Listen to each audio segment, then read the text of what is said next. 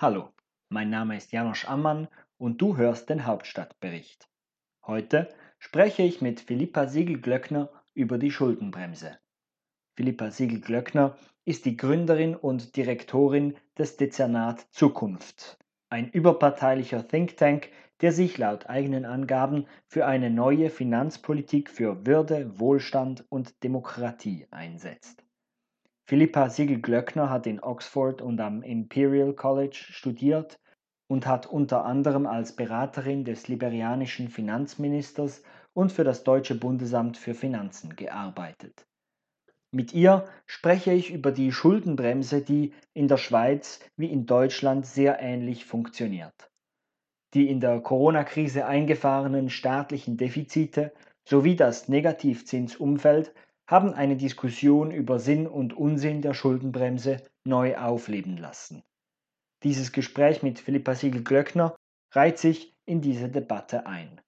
Ich hoffe, es ist für dich, liebe Zuhörerin, lieber Zuhörer, genauso interessant, wie es für mich war. Viel Vergnügen. Herzlich willkommen, Frau Siegel-Glöckner, beim Hauptstadtbericht.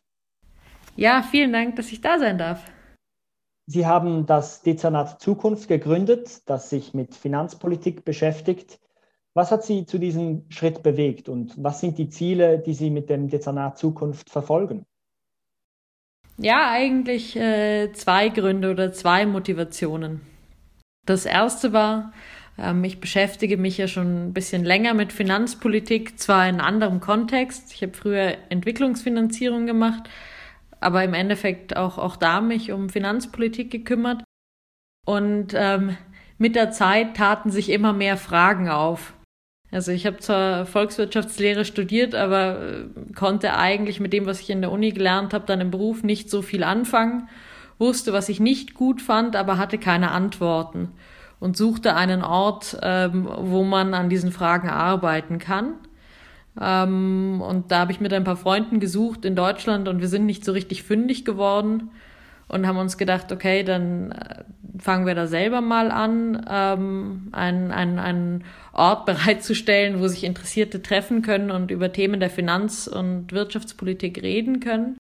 Und das Zweite war, ich habe im, mich im letzten Bundestagswahlkampf engagiert und auch viel auf der Straße mit Wählerinnen und Wählern gesprochen und ähm, habe festgestellt, dass es eigentlich für jemand, der nicht professionell in dem Feld der Finanzpolitik unterwegs ist, wahnsinnig schwer ist nachzuvollziehen, was da eigentlich passiert und was die Politikerinnen und Politiker eigentlich sagen. Also eben diese ganzen Dinge wie Schuldenbremse, Staatsschulden, Geldpolitik irre schwer zu verstehen und die Medien haben es damals zumindest auch nicht unbedingt den Leuten viel leichter gemacht, das zu verstehen.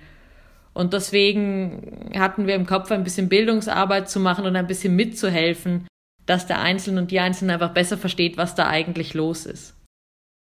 Was waren die, die Fragen, die Ihnen selber noch nicht klar waren zu Beginn, die, die Sie sich selber noch nicht durch Ihr Studium selber erklären konnten? Also für mich war eine der ganz, ganz großen Fragen, der ich heute immer noch hinterherlaufe, war die der Staatsverschuldung. Ähm, was da eigentlich richtig oder was falsch ist. Ähm, ich habe meine Uni-Abschlussprüfung äh, darüber geschrieben, wieso man Staatsverschuldung unbedingt reduzieren muss und sie sehr, sehr schädlich sein kann sonst. Und hatte aber danach eigentlich ein, ein paar Fragezeichen im Kopf und dann hatte ich so einen Moment in, in Liberia, da habe ich im Finanzministerium gearbeitet, ein ganz kleines Land in Westafrika. Und da fragte mich der Finanzminister am zweiten Tag, nachdem ich angekommen war, wie viele Schulden er denn aufnehmen dürfe. Und dann habe ich meine ganzen Unibücher rausgezogen und versucht nachzuschauen und mir dann die ganze Literatur des Internationalen Währungsfonds durchgelesen und es gab eigentlich keine plausible Antwort. Auch die, die, also hier in Europa sagen wir oft so 60 Prozent Bruttoinlandsprodukt, äh, des Bruttoinlandsprodukts ist, ist gut für die Schulden, wenn es drunter ist. Aber ich konnte auch das nicht begründen. Und ähm, das war dann die große Frage, die mir im Kopf geblieben ist. Also wie sagt man eigentlich, welches Niveau an Staatsschulden richtig oder falsch ist? Jetzt sind Deutschland und die Schweiz beide finanzpolitisch äh, sehr konservativ oder sie haben den Ruf zumindest sehr konservativ zu sein. Und beide Länder haben auch eine Schuldenbremse, die die, die Schulden systematisch verringern soll. Und jetzt rede ich über die Schuldenquote, also die, die Staatsschulden im Verhältnis zur, zur Wirtschaftsleistung. Was war denn die Überlegung hinter der Einführung der Schuldenbremse und wie haben sich die Umstände in der Zwischenzeit verändert? Also ich glaube, es gibt da mehrere Gründungsmythen und das ist eigentlich auch ganz spannend. Also es gibt so die, die offizielle Geschichte, die auch eine große Rolle spielt, wenn man sich damals äh, die, die Begründungen im Gesetzesentwurf von damals durchliest. Und da geht es vor allem um die hohen Zinsbelastungen. Also wenn ich als Staat Schulden aufnehme, dann ist es zumindest meistens so, dass ich darauf Zinsen zahle. Und wenn das natürlich viel ist, dann geht einfach ein großer Teil meines Haushalts weg und der steht mir nicht für andere Sachen zur Verfügung. Ähm, und in Deutschland war es so, dass wir da Ende der 90er Jahre bei 15 Prozent ungefähr des Bundeshaushalts waren. Und das ist natürlich schon, schon ordentlich viel. Ähm, also das ist ungefähr so Verteidigungshaushalt und Gesundheit zusammen. Ähm, und ich war bis vor kurzem im, im Finanzministerium in Berlin. Das ist auch so das, was ganz vielen Kollegen da noch im Kopf war. Es gibt aber noch zwei andere Geschichten. Die zweite ist, dass eigentlich, also es gab lang diese Idee und gerade wegen der Zinszahlung wollte man was machen, aber eigentlich kam es nicht so richtig vom Fleck. Und dann, was, was die Schuldenbremse wieder aufs Tableau gebracht hat, ähm, war die Finanzkrise. Weil wir da natürlich sehr viel Schulden gemacht haben, um die Krise zu bekämpfen.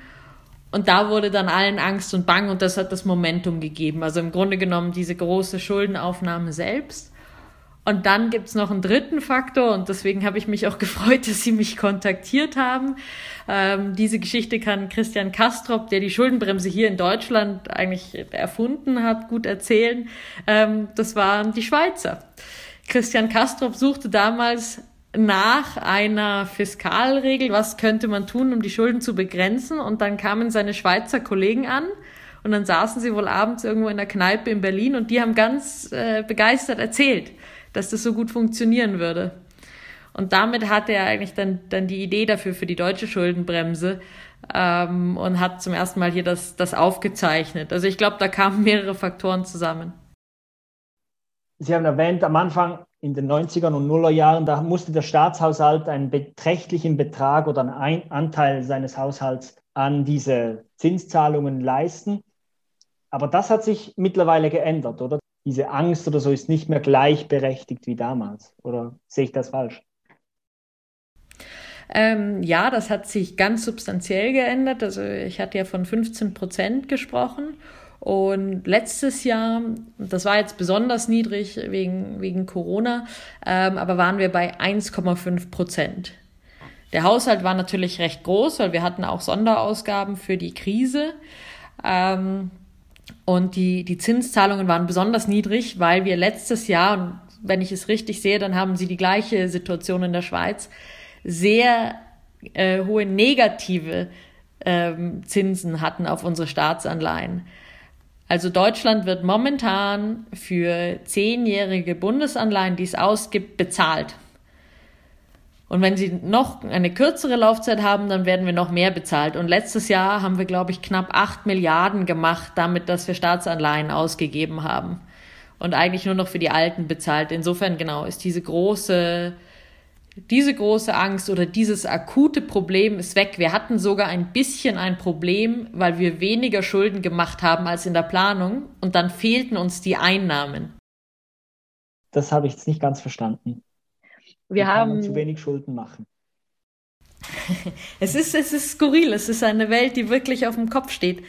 Ähm, es war letztes Jahr so oder ist auch immer noch so, wenn wir eine Staatsanleihe ausgeben, das ist 100 Euro Schuldschein. Dann haben wir letztes Jahr dafür 120, 130 Euro eingenommen. Obwohl wir am Ende nur 100 Euro zurückzahlen müssen.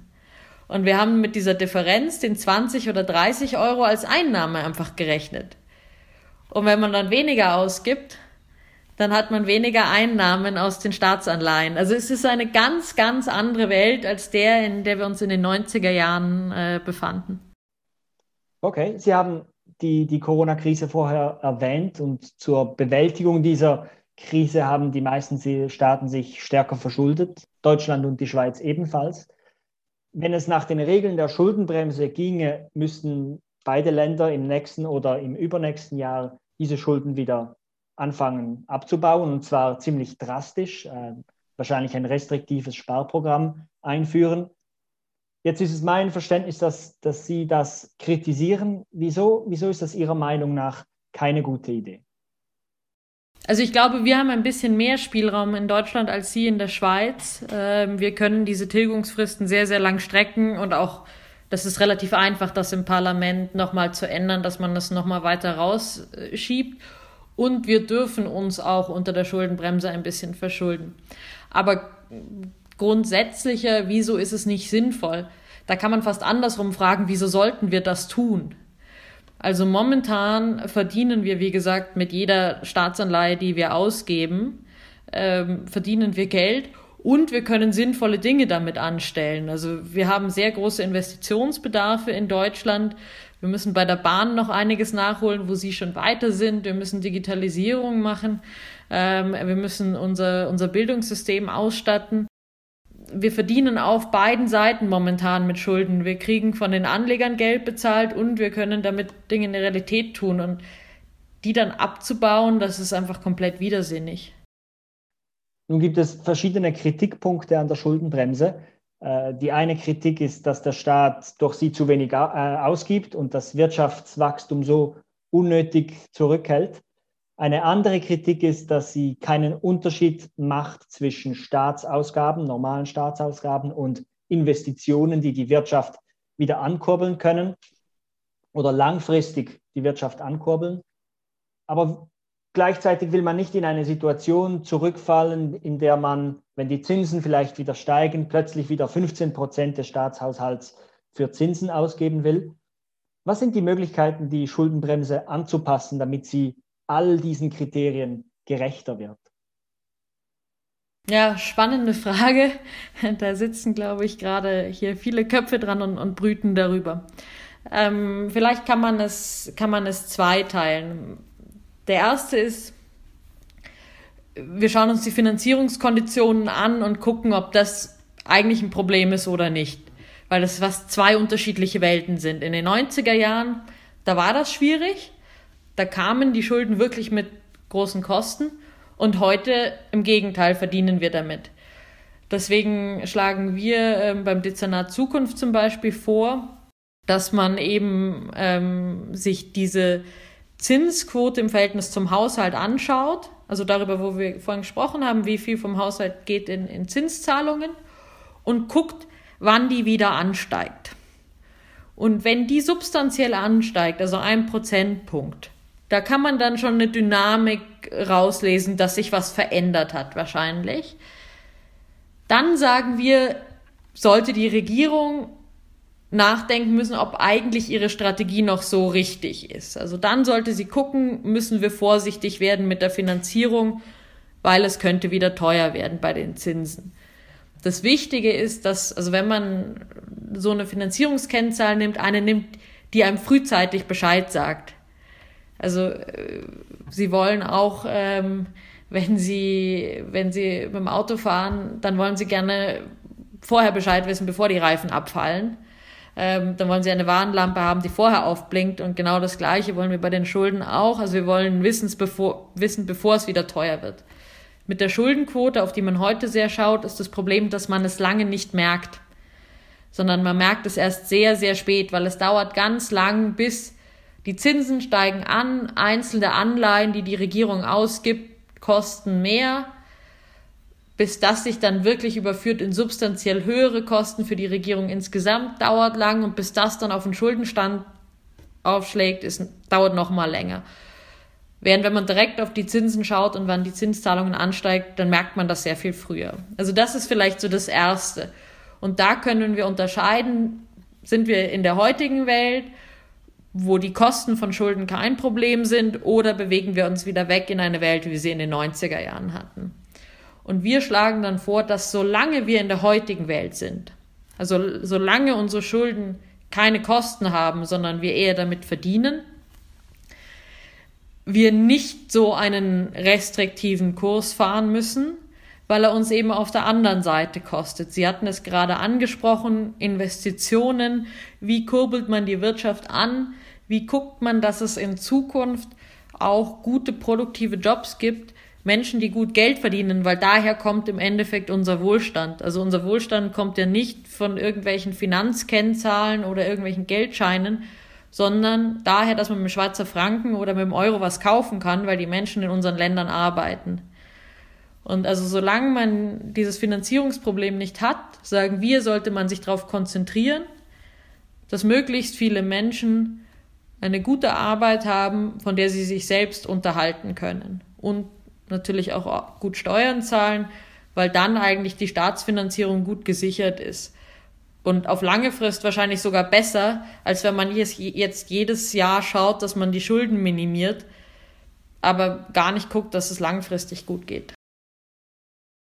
Der eine Kritikpunkt von Befürwortern der Schuldenbremse ist, dass, dass wenn, wenn es wieder zu viel Geld da wäre oder dass die Politik sich dann immer dafür entscheidet, Schulden zu machen, statt zum Beispiel Steuern zu erhöhen oder Ausgaben zurückzufahren, dass es so eine Art staatliche Honigtöpfe gäbe, um die sich dann alle kämpfen würden, die dann nicht mehr wirklich produktiv wären, sondern es nur darum geht, möglichst viel staatliches Geld an sich zu ziehen. Wie stehen Sie dieser Kritik gegenüber? Also ich verstehe, dass, dass man das denken kann und also das war auch etwas, was, was mir im Studium sehr logisch erschien. Es hat sich aber einfach in den letzten Jahren nicht bewahrheitet. Ähm, also aus eigener Erfahrung, äh, ich habe mir gerade die Zahlen ähm, für Deutschland nochmal angeguckt, ähm, für die letzten Jahre, also wir haben die Schuldenbremse seit 2011 ähm, ist, also ist sie bindend und begrenzt unsere Kreditaufnahme. Und wir haben diese Kreditaufnahme in keinem Jahr ausgeschöpft. Also im Gegenteil, wir haben sogar Überschüsse gemacht in Jahren, wo wir uns hätten verschulden dürfen unter der Schuldenbremse. Das ist jetzt so ein bisschen meine eigene Erfahrung. Ähm, da gibt es auch Leute, die haben das systematisch aufgearbeitet. Da gibt es ein sehr, sehr spannendes Buch von Lukas Haffert ähm, zur schwarzen Null. Und die eigentliche Aussage des Buches ist, alle Länder, die eine so restriktive Regel haben, Fiskalregel haben, brauchen sie nicht. Ähm, und also sind nie an die Grenze gekommen, dass eigentlich ihre Regel sie bindet. Und das liegt daran, was ja auch irgendwie Sinn macht, damit so eine Regel in die Verfassung kommt oder so stark im Gesetz verankert wird, muss es einen sehr starken Konsens geben. Und wenn es diesen Konsens gibt, dann gibt es auch den politischen Willen, dass man dass man das einhält.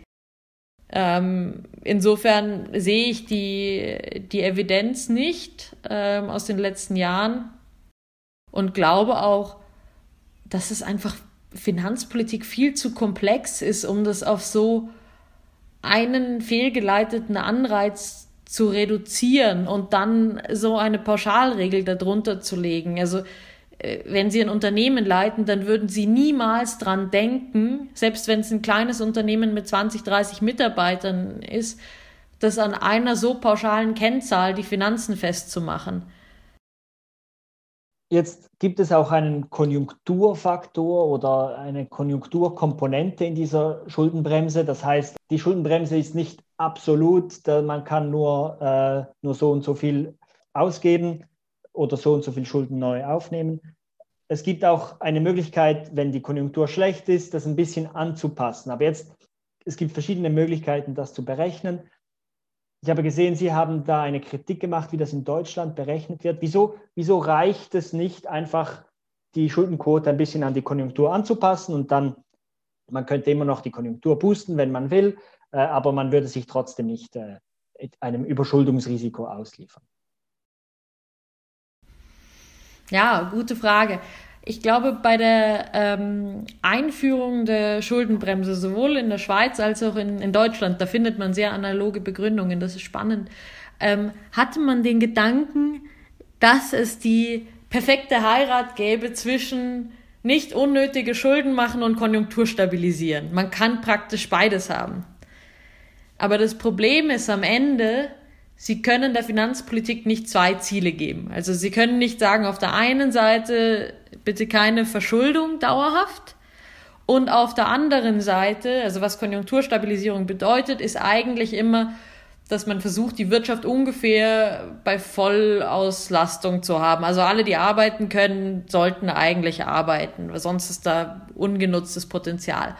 Und das auf der anderen Seite, also dieses Ziel der Vollauslastung. Da haben sie zwei verschiedene Ziele und eins muss dem anderen untergeordnet werden. Und man hatte damals, glaube ich, so ein bisschen die Idee, das müsse man nicht. Ähm, wir, können das, wir können das kombinieren. Und wie man geschafft hat, es zu kombinieren, ist, dass man gesagt hat, per Definition ist die Wirtschaft nicht dauerhaft unterausgelastet. Also alle Arbeitskräfte, die es gibt, die zur Verfügung stehen und alle Industrieanlagen, die es gibt, die werden immer voll genutzt. Das ist aber eine Annahme, die man jetzt nicht theoretisch aus der Wirtschafts-, äh, aus der Volkswirtschaftslehre begründen kann und die sich auch in den letzten Jahren nicht so bewahrheitet hat. Aber die Annahme hat man mal gemacht und deswegen hat man gesagt, dauerhaft ist die Wirtschaft nie unter aus, äh, ausgelastet. Und deswegen ist es ja nur so, dass wenn es eine Abweichung gibt, wir mal Schulden machen müssen. Aber die Abweichung geht genauso nach oben und im Durchschnitt machen wir dann keine Schulden. Wir machen mal ein bisschen Schulden und mal ein bisschen Überschuss. Und solange man diese Annahme hat, bringt man eben die beiden Dinge zusammen. Ähm, und was sie dann in der Schweiz gemacht haben, ist im Endeffekt, sie haben einfach die, das Wirtschaftswachstum aus der Vergangenheit genommen und haben das einfach fortgeschrieben. Einfach den Trend weiter fortgeschrieben und dann gesagt, so und dann im Durchschnitt kann das ja nicht vom Trend abweichen, sonst ist nicht mehr der Trend und dann funktioniert das alles. Da gab es dann doch schon ein bisschen, glaube ich, Kritik in den 2000ern. Auch das wurde in Europa schon viel diskutiert, weil es nämlich auch im Zentrum der europäischen Fiskalregeln steht. Und dann hat man gesagt, na ja, also so ein bisschen könnte es schon sein, dass vielleicht die Wirtschaft nicht immer dem Trend folgt und voll ausgelastet ist, sondern wir müssen vielleicht auch noch ein bisschen was anderes anschauen. Und hat dann versucht, noch ein bisschen Theorie reinzumischen. Und im Endeffekt ist jetzt diese Konjunkturkomponente, die wir in Deutschland benutzen, das ist die europäische Variante, ein wirklich wahnsinnig komplexes Gemisch aus ökonomischer Theorie, die sich schwer beweisen lässt, und dieser Fortschreibung aus der Vergangenheit, die sie in der Schweiz haben. Man kann jetzt sagen, bei ihnen ist es schöner, weil es wenigstens nachvollziehbarer ist. Aber auf der anderen Seite machen sie auch nichts anderes als die Vergangenheit vorschreiben, während wir versuchen, theoretisch anspruchsvoller zu sein. Aber dadurch ist es, äh, ist es schwerer verständlich. Ich versuche jetzt nicht ganz viel auf die technischen Details einzugehen, aber ein bisschen die Implikationen dessen deutlich zu machen. Wir müssen selbst wenn man nur die Vergangenheit fortschreibt und noch mehr bei uns, wo wir auch Theorie reinbauen, müssen wir sehr große Annahmen über die Welt treffen. Ähm, also wir müssen Annahmen treffen, im Endeffekt, wie sich der Trend teilweise entwickelt, wie viele Menschen bei uns eigentlich arbeitslos sein können oder müssen, damit die Wirtschaft nicht überhitzt. Und wir in Deutschland treffen da eben ganz, ganz starke Annahmen. Ähm, wir treffen die Annahme, also das ist natürlich alles implizit, das ist nicht explizit, aber implizit treffen wir die Annahme, weil wir auch den Trend aus der Vergangenheit fortschreiben, dass sich in der Zukunft nicht mehr Frauen am Arbeitsmarkt beteiligen können als in der Vergangenheit. Jetzt haben wir in Deutschland immer noch eine 9 Prozentpunkte niedrigere Erwerbsbeteiligung von Frauen als von Männern. Ähm, und sagen halt, naja, aber es Wirtschaft kann nicht mehr als das, was wir in der Vergangenheit gemacht haben, deswegen muss das so bleiben. Und sobald mehr Frauen arbeiten, ist die Wirtschaft über Auslastung und wir müssen eigentlich wieder sparen, um sie ein bisschen runterzukühlen. Und das ist so ein Punkt, wo wir als jetzt in der Zukunft gesagt haben, na halt mal, also so das Potenzial der Wirtschaft zu definieren. Ähm, und wir können nicht, nicht mehr machen ähm, das widerspricht eigentlich schon unserem Grundgesetz, das Gleichberechtigung drin stehen hat, weil eigentlich sollten Frauen und Männer ja die gleiche Chance auf Beschäftigung haben, wenn sie, wenn sie wollen. Und deswegen sollten auch diese ähm, Beteiligungsquoten am Arbeitsmarkt nicht so weit auseinander liegen. Und wir haben gesagt, okay, wie wäre es denn, wenn wir sagen, Vollauslastung vom Arbeitsmarkt ist erst erreicht, wenn Frauen die, die Erwerbsbeteiligung von drei, Frauen drei Prozentpunkte unter den von Männern liegt. Das ist ungefähr so, was wir in Skandinavien sehen. Immer noch ein bisschen ein Unterschied, den wird man haben, aber in Ländern, die da sehr progressiv unterwegs sind, die viel für Kinderbetreuung tun, ist es, ist es weniger. Ähm, und sagen, wieso setzen wir uns das nicht als Ziel, anstatt zu sagen, die Wirtschaft ist voll ausgelastet, wenn es einfach alles so ist, wie es in der Vergangenheit war wenn ich es richtig verstehe, dann könnte man es vielleicht so zusammenfassen, dass Sie das Ziel eher in Richtung Vollauslastung wollen, während das Ziel der Schuldenbremse und der Architektinnen und Architekten der Schuldenbremse eher auf einfach Schuldenbremse war halt. Also das war, darum haben Sie es wahrscheinlich auch so genannt. Ja, das haben Sie sehr schön äh, zusammengefasst. Also die haben argumentiert, man könne das beides haben aber das ist, das ist nur der Fall, wenn, wenn Vollauslastung halt zufällig der Fall war in der Vergangenheit. Und wenn das nicht der Fall war, dann muss sozusagen dieses Ziel nachgeben und dann ist das oberste Ziel, die Schulden zu bremsen. Und gerade so in einer Situation wie, wie heute, wo eben die Finanzierungskosten so niedrig sind, macht das halt wenig Sinn, das ganz oben hinzustellen als Ziel. Da macht es einfach sehr viel mehr Sinn, auf diese Vollauslastung zu gehen Vielleicht noch ein zusätzlicher Punkt, äh, das haben Sie ja, glaube ich, in der Schweiz auch. Wir haben eine sehr stark alt, äh, alternde Bevölkerung. Also unsere große Herausforderung für die Finanzen sind die Renten. Und deswegen ist es umso wichtiger, wenn man nachhaltige Finanzen haben will, dass Menschen arbeiten, dass Menschen gut verdienen. Und deswegen also diese Umkehrung von Zielen, Vollauslastung zuerst und dann die Finanzen, ähm, das ist unserer Ansicht nach eben eigentlich jetzt gerade viel nachhaltiger. Kann sich auch wieder ändern, aber für die heutige Situation sehen wir das als richtig an. Nun ist in den USA die Sorge um Staatsschulden schon seit längerem weniger präsent als in Europa, beziehungsweise als, als im deutschsprachigen Raum. Joe Biden verabschiedete ein Ausgabenpaket oder er verabschiedet aktuell ein Ausgabenpaket nach dem anderen im Billionenbereich. Und jedes einzelne davon ist eigentlich größer als der europäische Wiederaufbaufonds. Und auch die Wirtschaftsprognosen in, den USA sind entsprechend besser als in den USA, äh, als, als in Europa. Und schon aus der letzten Krise war die USA schneller und kräftiger wieder herausgekommen als Europa. Was sind Ihrer Meinung nach die Gründe, weshalb der finanzpolitische Konsens in Europa jenen der USA ein wenig hinterherhinkt, wenn ich das ein bisschen wertend sagen darf? Ich habe mich das auch lange gefragt und ich weiß noch nicht, ob ich ganz dahinter gekommen bin. Also ich selbst habe ja im anglophonen System gelernt. Also ich war in England in der Universität und habe dann in Amerika zuerst gearbeitet und man guckt auf Europa und Deutschland und versteht es nicht so ganz.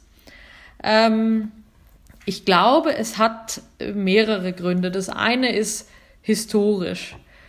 Also in Deutschland, wenn man anfängt, über diese Themen eben wie Verschuldung zu sprechen, also dann kommt auch gleich oft Inflation, ähm, dann kommt die, die Wirtschaftskrise, Hyperinflation, also da sind geschichtliche Narben bei uns äh, vorhanden. Also das, glaube ich, das, das eine, was uns schon noch sehr prägt.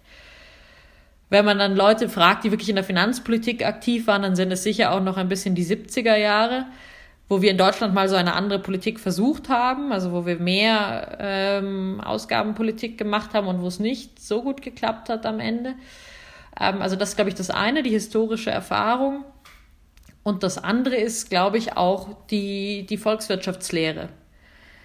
Ähm, da ist einfach, würde ich sagen, sind doch die amerikanischen Unis die, die besten immer noch.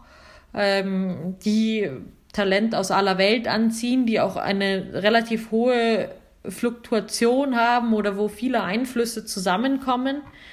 Ähm, und da passiert, passiert Veränderung, glaube ich, einfach schneller, während die deutsche Volkswirtschaftslehre schon, glaube ich, zumindest in der Vergangenheit ein bisschen abgeschlossener war, allein auch durch die Sprachbarriere. Ähm, also ich bin ja auch eben da mit englischen Texten groß geworden und habe gemerkt, dass halt hier oft ganz andere Dinge gelesen werden, eben sehr viel mehr auf Deutsch gelesen wird. Klar, ähm, ist nicht für jeden so, dass man einen englischen Text einfach genauso wahrnehmen kann. Und ähm, dadurch, glaube ich, ist das natürlich auch ein bisschen, ja, läuft das oft in zwei parallelen Welten. Und wenn das eine der große Weltmarkt ist und das andere so ein bisschen für sich abgeschlossen, vielleicht gerade diese Einheit Schweiz, Deutschland, Österreich, ähm, dann kann, können sich da schon mal Entwicklungen voneinander entfernen. Ähm, da ist, glaube ich, jetzt eben auch in den letzten zwei Jahren, also zumindest in Deutschland, hat man schon einen, einen, einen merklichen, eine merkliche Veränderung bemerkt. Ähm, und es ist auch sehr schön, dass mehr und mehr junge Ökonomen, Ökonomen aus dem Ausland zurückkommen, um das, was sie gelernt haben, mitzubringen. Und so kommt ein bisschen Bewegung in die Sache. Wie sehen Sie die Chancen einer, einer, einer Reform dieser Schuldenbremse oder allgemein auch der Schulden, der Fiskalregeln auf einer europäischen Ebene? Also ich nehme eben schon wahr, dass sich da jetzt im Denken sehr, sehr stark was tut auf allen Seiten. Ähm, das wird vielleicht von den einen mehr in die Öffentlichkeit getragen als von den anderen, weil es ja auch gerade für konservative Parteien teilweise noch äh, wichtige Symbole sind, von denen man sich erst langsam löst. Aber es hat ein merkliches Umdenken stattgefunden. Also mittlerweile haben alle großen Parteien eigentlich in Deutschland einen Vorschlag gemacht, ähm, wie man in den nächsten Jahren trotz der Schuldenbremse im Grundgesetz äh, die nötigen Investitionen, nötigen Ausgaben tätigen kann. Deswegen bin ich eigentlich ganz optimistisch, dass wir hier etwas, etwas machen werden. Was ich nicht glaube, ist, dass man von einem Tag auf den anderen eine große Grundgesetzreform hat.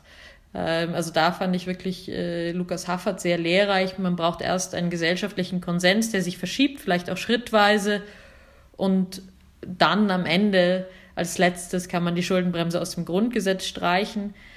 Aber wir haben eben auch ein paar einfachere Möglichkeiten als gleich das, um ähm, mehr zu ermöglichen. Und was wir vorhin angesprochen hatten, diese ähm, Konjunkturkomponente, Konjunkturbereinigung, also wie viel dürfen wir ausgeben, ähm, um die Wirtschaft in, in Schwächephasen zu stabilisieren.